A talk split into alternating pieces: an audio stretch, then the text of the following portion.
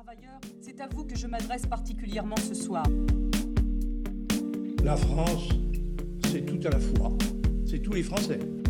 Chacun devra voter selon sa conscience. Bonjour à tous et bienvenue dans ce nouveau format présenté par Sciences pour NTV. Un podcast micro-couloître pour engager le débat et confronter les points de vue sur des sujets qui interrogent. Dans un contexte d'élection présidentielle, il nous paraît important de donner la parole aux étudiants. Nous commençons donc aujourd'hui avec l'engagement d'Emmanuel Macron et du parti La République en marche dans cette campagne présidentielle. On a tendance à définir la stratégie d'Emmanuel Macron par la célèbre maxime diviser pour mieux régner. Êtes-vous d'accord? Euh, non, non, je pense pas. Je pense pas. Je pense que il fait de son mieux du coup. Je pense sincèrement qu'il fait comme il peut. Il peut pas en fait franchement euh, appliquer sa politique en vue de la situation actuelle. Mais on a vu au fil des années que euh, sa stratégie électoraliste était euh, bien sûr de diviser pas seulement euh, les partis politiques, mais la société française en général, entre jeunes et vieux, entre vaccinés et non vaccinés, entre urbains, urbains et ruraux, entre europhiles et nationalistes. J'ai pas l'impression qu'il ait vraiment une volonté euh, d'unir ou euh, ou d'essayer de rassembler euh, le peuple français. Au sujet de la présidentielle, que pensez-vous de la non-officialisation de la campagne d'Emmanuel Macron? Est-il légitime à une telle stratégie politique? Non, pour moi, elle n'est pas vraiment légitime, puisque justement, le principe, c'est de se présenter en tant que candidat, mais du coup, enfin, de lancer quelque chose d'officiel devant tout le monde pour que tous les citoyens aient accès en même temps à une information euh, qui est aussi importante pour eux. on, on fait un peu à la sauce de chacun. Euh, tout le monde fait sur euh, YouTube, sur Facebook, sur Combini. euh, c'est vrai que c'est chouette, ça touche les jeunes, mais je trouve ça pas très sérieux. Donc euh, en soi, euh, Macron fait un peu comme tout le monde. Euh, après, c'est vrai que c'est le président de la République, donc il faut qu'il soit sincère avec les Français. C'est un discours qui est très encadré, le discours de campagne. Donc euh, le temps est décompté, il faut avoir été candidat. Que d'autres euh, candidats ont été désavantagés par rapport à ça, comme euh, Zemmour, bon, on en pense qu'on en veut. Zemmour, il a dû quitter ses news euh, parce que c'était du discours politique et qu'on pensait qu'il allait devoir être, enfin qu'il allait se présenter comme candidat. Et que Macron va sur TF1, va faire d'autres interviews sans se déclarer candidat. Son temps n'est pas décompté, il fait ce qu'il veut, donc c'est un petit peu de l'abus de pouvoir, on va dire. C'est pas tellement que ce soit Emmanuel Macron, c'est que tous les présidents font ça, même pas qu'en France, dans beaucoup de pays. C'est très compliqué de, faire une limite entre ce qui ce qui relève de la présidence et ce qui relève d'une campagne. Sarkozy l'avait fait, Chirac l'avait fait. Tous les présidents en campagne euh, se servent de leur fonction, donc on ne pourra jamais vraiment distinguer les deux. C'est compliqué, même si euh, il faut bien sûr appliquer des règles de transparence euh, qui sont de plus en plus importantes en France.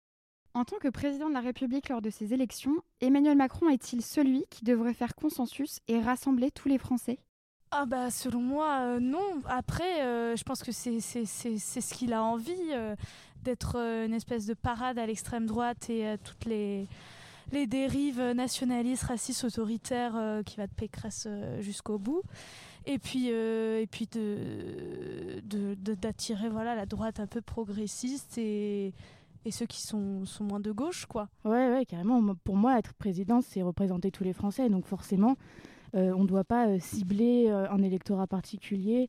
On doit vraiment euh, euh, répondre aux besoins de toute la population. Donc c'est vraiment être le président de tous les Français. Ouais. Non, en tout cas, c'est pas dans sa stratégie de vouloir faire consensus. C'est quelqu'un qui est à la tête d'un parti politique, même s'il il n'a pas de bord politique, on va dire, ni droite ni gauche. Il est au service d'une idéologie, on va dire, néolibérale qui est européenne. Je pense qu'aujourd'hui, on peut le voir dans les sondages euh, bah, actuels, c'est clairement pas euh, celui qui fera consensus, même s'il est président. euh, ça a aucun, pour moi, ça n'a pas de rapport. Vraiment, il est surtout là euh, pour se faire réélire en tant que personnalité euh, égoïste, mais je pense pas qu'il sera là pour rassembler. Pour revenir sur une question un petit peu plus générale, quel autre candidat pourrait représenter le centre aujourd'hui? En fait, je suis pas sûre qu'il existe de centre.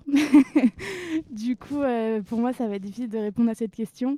Euh, même Macron, je suis pas sûre qu'il soit réellement du centre. Donc, euh, honnêtement, je ne saurais pas donner un candidat en particulier parce que pour moi, le centre, ça n'existe pas vraiment.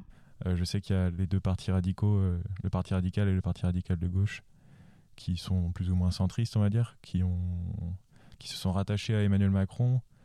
Qu'il y a aussi François Bayrou qui s'est rattaché à Emmanuel Macron, Édouard Philippe qui est centre droit, voire droite, qui s'est aussi rattaché à Emmanuel Macron. Donc, Le centre, pour moi, ouais, euh, bah, finalement, ça serait le PS. Euh, mais euh, où est le PS Hidalgo, bah, elle est là, quoi, mais elle fait pas grand-chose. Donc oui, bah, le PS, ça pourrait être le centre. Pour finir, La République en marche devrait-elle présenter un autre candidat aux élections? Si oui ou sinon, pourquoi? Oui, pourquoi pas? On pourrait avoir du changement, mais je veux dire, si les idées restent les mêmes... Enfin, on les déteste tous autant, c'est tous les mêmes. Enfin, voilà quoi. Ils sont au service d'une oligarchie économique et puis ils ne sont là que pour servir leurs intérêts derrière une façade de, centre et de, voilà, de modération. Alors, si l'objectif de la République en marche, je suppose que c'est de gagner, si c'est bien son objectif, pour moi, non. Il devrait tout à fait présenter Emmanuel Macron. je pense que malgré tout, il y a beaucoup de gens qui en sont satisfaits. Et, ou en tout cas qui les gens qui sont pas forcément politisés, entre guillemets, Macron, ça leur va, quoi. Enfin, ils ont pas.